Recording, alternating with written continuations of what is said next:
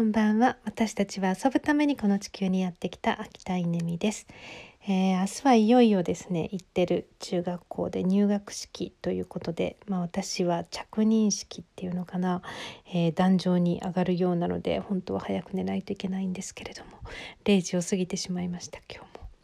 えー、っとなんかちょっと考え事があるんですよねきっとね、えー、それはおばさんの、まあ、あっこちゃんというですねおばが、えー、昨年の10月に倒れて半年、まあ、寝たきりなんですけど、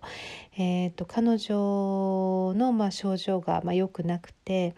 うん、まあ、意識は倒れた時点からずっとないんですけど、えーまあ、実はですねあの看取りを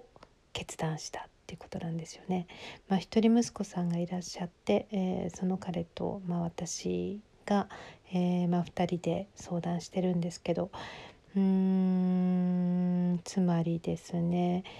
えー、まあ、こういうのって初めてなのであの本当一つ一つ勉強なんですけど、まあ、色をつけるかつけないかみたいな話があった時に、まあ、色をつけるともうそれをね外すことはできないってっていうことを聞いたことありますけどいややっぱり本当にそうなんですよね。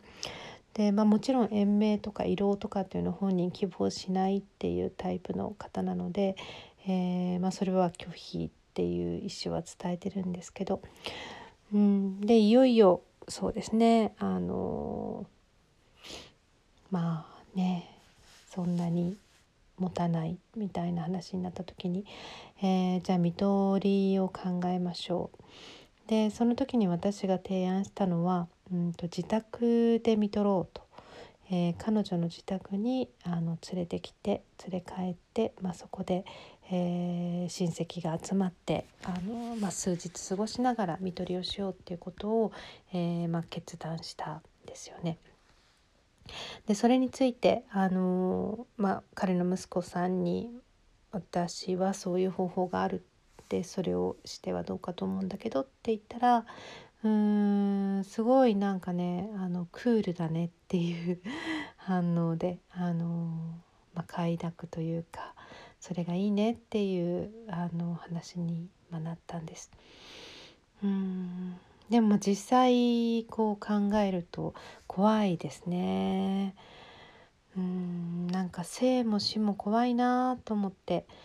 子供を産む時も、まあ、どうなるどうやって産むんだろうと思ってえー、日に日に大きくなっていくお腹をこうね見ながらあの出産の日のことを思うとちょっとなんか怖さも感じましたけど、まあ、死も怖いですよね。人がこう亡くなるって一体どういうことなんだろう、えー、そのプロセスで何が起こるんだろう、まあ、覚悟を持ってあの引き受けるんですけど。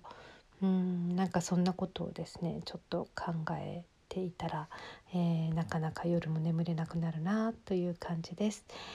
えー、ということで明日は着任式朝早く起きなければならないのでそろそろ休みたいと思います。おやすみなさい。